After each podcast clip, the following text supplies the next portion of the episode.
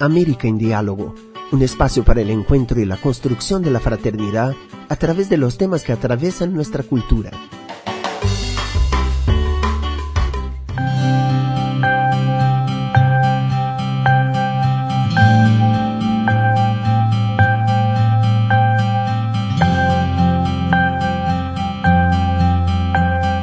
En estos tiempos en los que vivimos apurados y urgidos por llegar a algún lugar, es bueno también intentar ir contracorriente.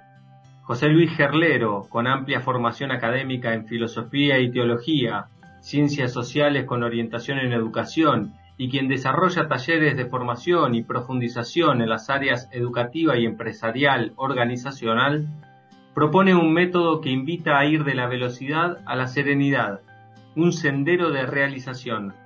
Es autor del libro que lleva ese mismo nombre y también de ¿Qué será de nuestras vidas?, editado por Ciudad Nueva Argentina. En definitiva, Gerlero propone un viaje y búsqueda del camino interior y descubrimiento espiritual a través de un recorrido personal para bucear en las profundidades del ser y lograr la transformación que nos permita retornar a lo más noble de nuestra existencia.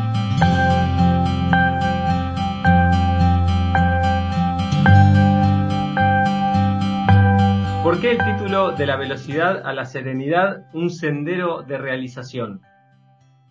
Bien, eh, el título encierra cuatro conceptos claves que son los que yo quiero transmitir a partir de la experiencia y el desarrollo de este libro. Eh, primero el de velocidad, como un paradigma epocal que refiere al estilo de vida que está instalado, eh, cuyo estilo las tecnologías vinieron a abonar y a, a a duplicar este, este acelere, ¿no? Es importante entender que, que nuestra ansiedad o velocidad de vida no es consecuencia de la tecnología, sino todo lo contrario. La tecnología que nosotros generamos responde a un estado interior de inmediatez, de resolución inmediata, ¿no? Luego el de serenidad, que lo pongo como la meta o como el objetivo, estado más noble de la naturaleza humana, como el como el espacio en donde no solo el encuentro con uno mismo, sino el descanso en la propia identidad nos permite un ritmo vital más acorde, valga la redundancia, con nuestra propia naturaleza. Y los conceptos eh, de sendero y de realización. Las tradiciones espirituales suelen hablar de camino como una gran riqueza que proponen para la búsqueda de los objetivos interiores y yo me permití jugar con el concepto de sendero, porque un sendero es más inacabado, nos permite llegar a lugares a los que por los caminos no accedemos, tiene mucho del desafío personalizado en las elecciones que se toman. Entonces el sendero para mí reúne esta síntesis importante entre lo que se indica y se señala a partir de los grandes maestros y el desafío y las opciones que vamos tomando nosotros en nuestro propio proceso. Y hablo de realización en contraposición al concepto de éxito tan epocal, ¿no? La búsqueda del éxito tiene que ver con aspectos parciales de nuestra vida. Uno puede tener éxito económico, éxito profesional, éxito afectivo, eh, pero siempre hay patas que pareciera que eh, quedan menos influenciadas o menos abonadas o menos trabajadas. El concepto de, de, de, de integración total eh, eh, apunta esto de, la realización. Eh, es la plenitud en los diferentes aspectos de la persona, es lo que permite contemplar nuestras múltiples dimensiones. Entonces alguien se realiza cuando desarrolla su humanidad en toda su complejidad. De la velocidad a la serenidad podría ser de la desintegración a la integración, de la fragmentación a la unidad, de la dispersión a la búsqueda de un sentido común. José Luis, eh, ¿cuáles son los pasos que propones para ir de la velocidad a la serenidad? Bien, eh, en el libro hay una primera parte que hace una introducción general y luego se propone un, método, por decirlo de alguna manera, que son estos cinco pasos que no son nada nuevo, están enraizados en las tradiciones espirituales, quizás la originalidad es la sistematización que yo hago, ¿no? Un primer paso es el de detenerse, que en buen lenguaje futbolero es parar la pelota, tomar distancia, Y esto es una decisión. El ritmo alocado de vida que llevamos, nosotros también lo abonamos con nuestra conducta. Y eh, realmente exige mucho coraje y decisión decir, me detengo, trato de empezar a observar la vida, los vínculos, los desafíos desde otro lugar. Eh, cuando uno empieza a hacer el ejercicio de esta detención, se impone o se invita a un segundo paso que es adentrarse.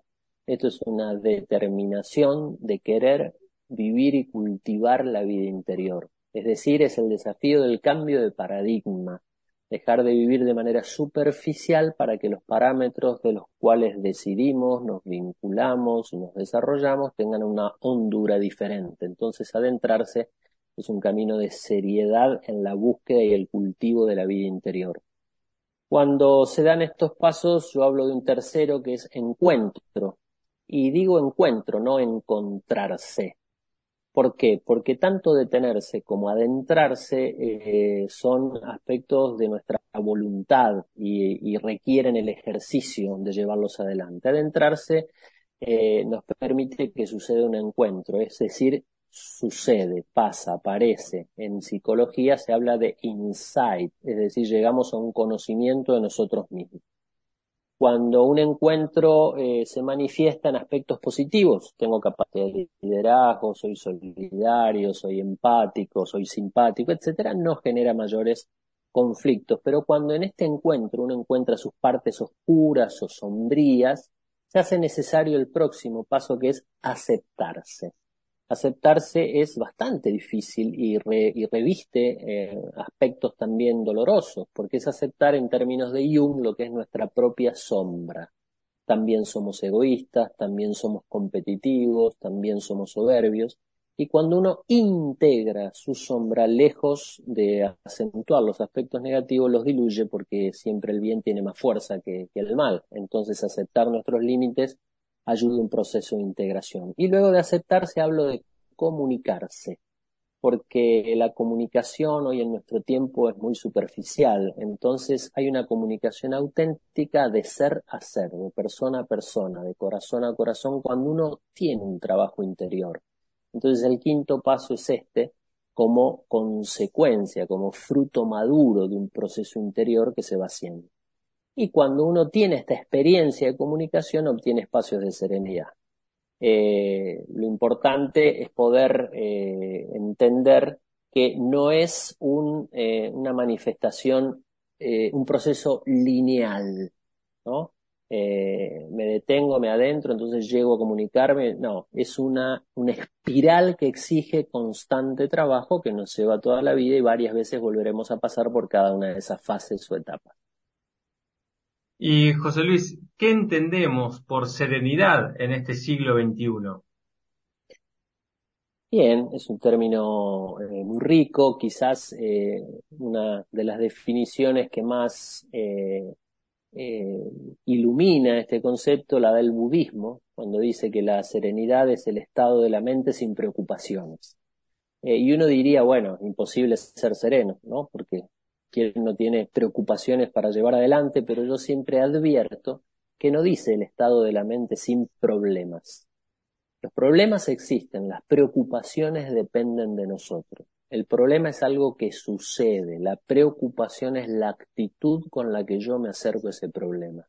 El estado de serenidad entonces es la capacidad de mantener una integridad eh, y de mantener un equilibrio emocional, psíquico y espiritual frente a la adversidad. Y eso requiere trabajo.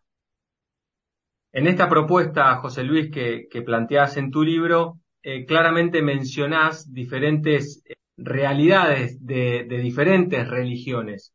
¿Cómo dialogan estas religiones eh, en esta propuesta de ir de la velocidad a la serenidad? Mi lugar del, desde el cual hablo es la, fe católica y mi formación es católica. Y en el libro eh, hay un proceso de diálogo con otras tradiciones espirituales, de hecho, ¿no? Eh, obviamente con, con, el Islam, con el judaísmo, este, también con el mundo budista, con las, las religiones más eh, orientales, con el hinduismo.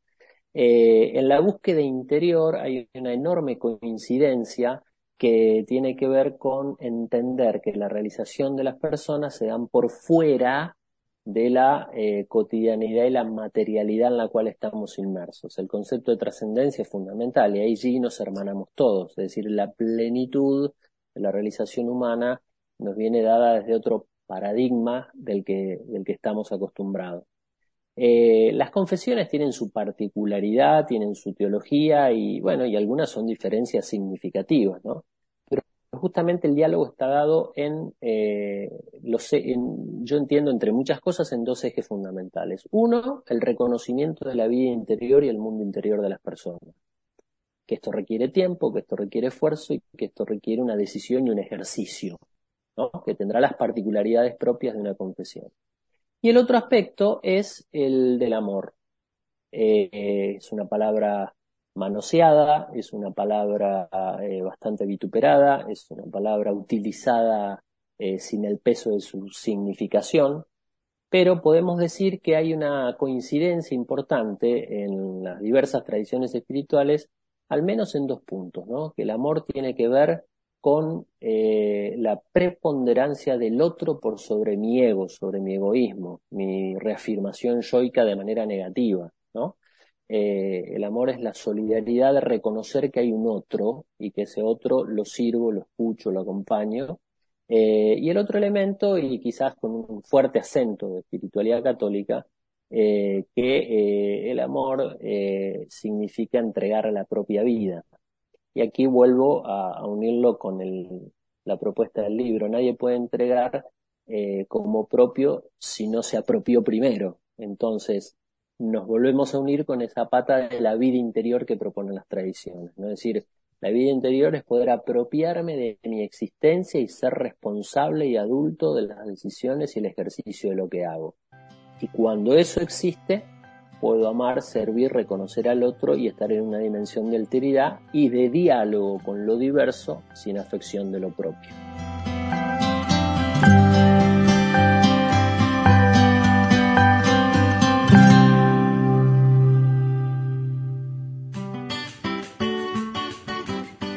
América en Diálogo es una producción de Ciudad Nueva Latinoamericana y Caribeña.